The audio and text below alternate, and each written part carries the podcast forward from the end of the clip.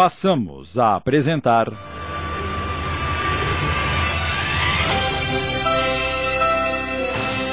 Teatro Especial de Natal com a história. Emoções na Noite Maior. Inspirada numa psicografia de Célia Xavier de Camargo, ditada pelo espírito Marcelo. Minissérie de Sidney Carbone.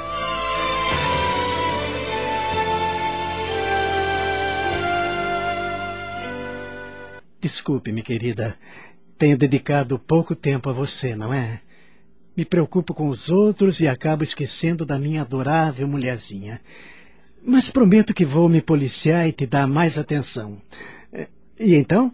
Como vamos comemorar o nosso Natal? Bem, costumamos ir para o interior na casa da minha tia Ernestina. É a única irmã de minha mãe e cultivamos essa tradição há anos. Pois continuemos com a tradição, ora. É sobre isso que quero te falar. Como é o seu primeiro Natal em liberdade, eu gostaria que comemorássemos só nós dois. O que acha? Mas é, a sua mãe não vai ficar chateada se não a acompanharmos? Ela achou a minha ideia ótima. É, se é assim, está resolvido. Mas nada de festa, sim? Apenas vou enfeitar um pouco a casa, preparar uma ceia simples, mas gostosa pra gente faremos nossas orações, trocaremos os presentes e ficaremos abraçadinhos, gozando a nossa felicidade na noite mais linda do ano. Que tal? Vai ser maravilhoso. Mas agora, uhum. me dá um beijinho, vai. Hum. Quantos o meu amado desejar. Depois do beijo, permaneceram ainda alguns minutos abraçados desfrutando da imensa paz que os envolvia. Não fosse a amargura do desaparecimento de sua família, Miguel se sentiria o homem mais feliz da terra. Já sei o motivo desse suspiro. Por onde andará minha mãe e meus irmãos, Marlene? Como estarão vivendo? Eu sinto um aperto no coração quando me lembro deles. Doze longos anos sem nos vermos. Osmar deve estar um belo rapaz. É só três anos mais novo que eu. Talvez esteja namorando, noivando, quem sabe até já se casou. O Lauro deve estar com 16 anos. E a Iris, a caçulinha, com 15. Ah, era uma menininha linda, olhos grandes, muito azuis, iguais aos do meu pai. E como era sorridente! E muito simpática. Ia pro colo de todo mundo sem estranhar e sempre sorrindo. Eu me lembro que mamãe dizia pra gente. Quando a Iris nasceu e levou aquela palmadinha, ao invés de chorar, danadinha deu risada. É uma menina tão levada e vai lhe dar muito trabalho quando ficar moça.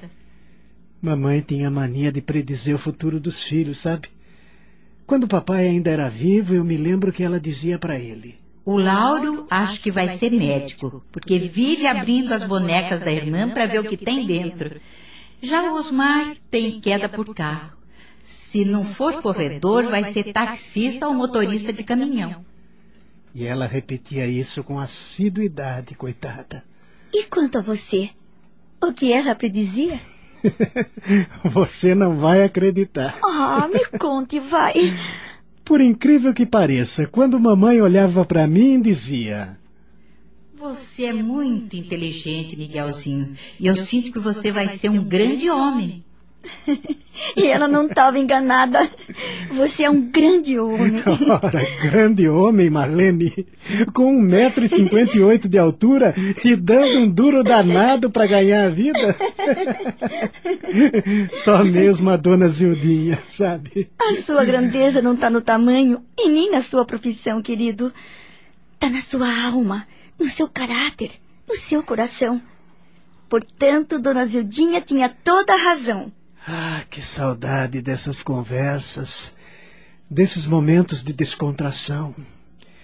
Nós quatro sentados no chão à sua volta, imaginando se seríamos mesmo o que ela predizia. É, eu tinha uma família linda e feliz, Marlene. Não gosto que se refira a ela no passado, meu amor. Você tem uma família linda. Só não sabe onde ela se encontra. Mas isso é uma questão de tempo. Eu tenho pedido tanto em minhas orações que Deus nos ajude, nos dê uma pista para que possamos encontrá-la. E Ele vai me atender, eu tenho certeza. Eu também confio nele. Bem, já é tarde. Vamos dormir? Se você não se incomoda, irei daqui a pouco. Vou conversar com mamãe para saber quando ela embarca para o interior.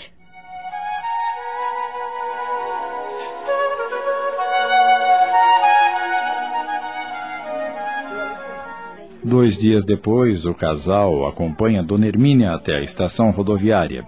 Assim que o ônibus parte. Miguel, você trouxe dinheiro? Um pouco, mas estou com o cheque. Por quê? Já que estamos na cidade, poderíamos aproveitar e fazer as compras de Natal.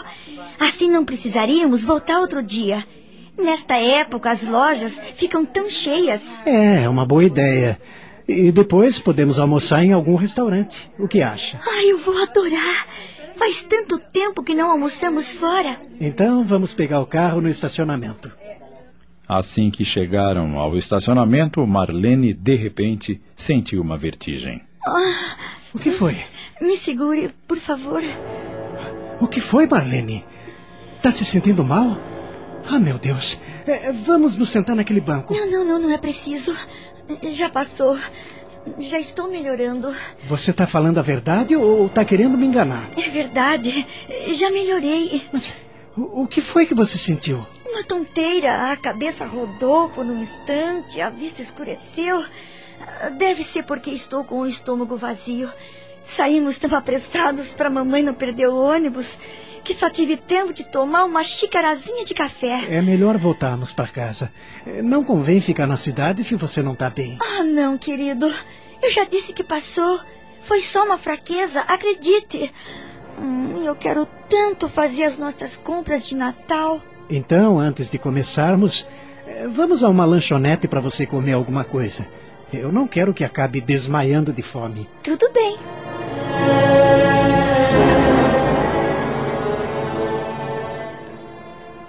Depois das compras e do almoço no restaurante, o casal voltou para casa. Marlene nem se lembrava mais do mal-estar que a acometera, mas Miguel estava preocupado. Amanhã mesmo vou levá-la ao médico, Marlene. Médico? Pra quê? Ora, para quê? Você já se esqueceu que passou mal na cidade? Foi só por causa do estômago vazio, Miguel. Eu já disse. Não se preocupe que eu estou ótima. Aliás, nunca estive tão bem em toda a minha vida. Você jura mesmo que está me dizendo a verdade? Juro, meu amor. Pelo que você quiser. Olha lá, hein? Olha lá. Se sentir novamente aquele mal-estar, eu te levo ao médico, nem que seja carregada. Ok, meu amo e senhor. Nem eu vou tomar um banho, que tô todo melado de suor. E eu vou guardar as compras. Se for o que eu tô pensando. Me aguarde, seu Miguel. Me aguarde. Estamos apresentando. Teatro Especial de Natal com a história Emoções na Noite Maior. Voltamos a apresentar.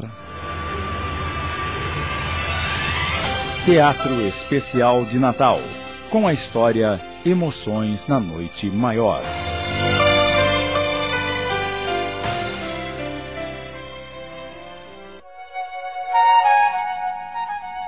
Faltando dois dias para o Natal, Querido, vou precisar voltar à cidade. Mas já não fizemos todas as compras? A gente sempre acaba esquecendo de alguma coisa, né? E o que foi que você esqueceu de comprar? O presente da Norma, nossa madrinha de casamento.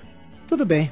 Eu vou tirar o carro da garagem e te levo à cidade. Não, não, não, não precisa. Eu vou de ônibus e volto rapidinho. Não, não, senhora. Eu te levo. Não me custa nada. Mas você está preparando a palestra que vai proferir no centro na noite de Natal. E eu não quero que interrompa, para não se perder. não tenha medo, que eu não vou fugir, não.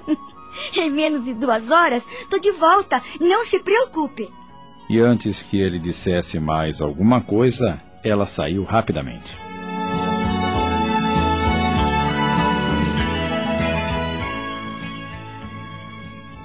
No dia seguinte, durante o café da manhã. É, o meu dia hoje vai ser cheio. Vou distribuir os presentes dos meninos de rua, depois vou dar um pulo no asilo Santo Agostinho, desejar bom Natal aos velhinhos. E à tarde eu preciso participar da festinha de confraternização dos companheiros lá da empresa. E eu vou dar uma adiantada na nossa ceia para não ficar tudo para a última hora. Mais tarde vou à casa da Norma levar o presentinho dela. Ah, diga a ela e ao Ronaldo que eu desejo um bom Natal.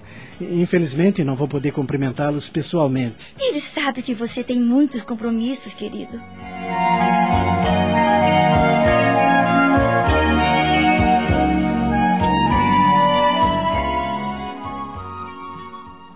Mais ou menos às duas horas da tarde, Marlene chegou à casa da amiga, tocou a campainha e.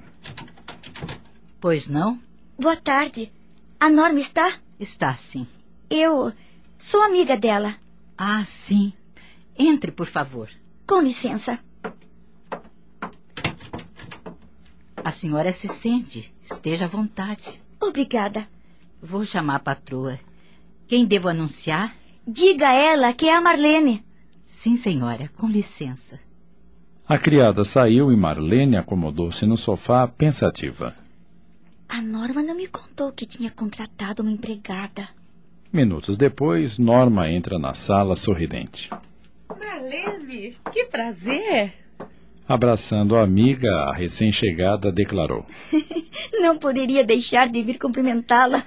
Desejo um ótimo Natal a você e ao Ronaldo. Obrigada, querida. Também desejo Feliz Natal a você e ao Miguel. Ele mandou um abraço. Não pôde vir porque está ocupadíssimo com as obras de caridade. Eu entendo. E o Ronaldo? Foi ao sítio do pai buscar uma leitoa para nossa ceia. Menina, como ceia de Natal dá trabalho. Nem me diga. Eu já deixei a minha encaminhada. Olhe, trouxe uma lembrancinha. Por favor, não repare na insignificância. Abrindo o pequeno embrulho, Norma surpreendeu-se. Que lindo colar, Marlene. Muito obrigada. Você sabe que adoro bijuterias. O seu presente está lá no quarto. Depois eu vou buscar. Aceita um cafezinho, um refrigerante? Uma água, por favor. Um momento. Zilda, traga um copo d'água para minha amiga, por favor. Sim, senhora. Sua empregada se chama Zilda? Sim, Zilda. Ao ouvir esse nome, Marlene sentiu como se um alarme soasse dentro dela e balbuciou. Meu Deus, será que trata-se de quem estou pensando?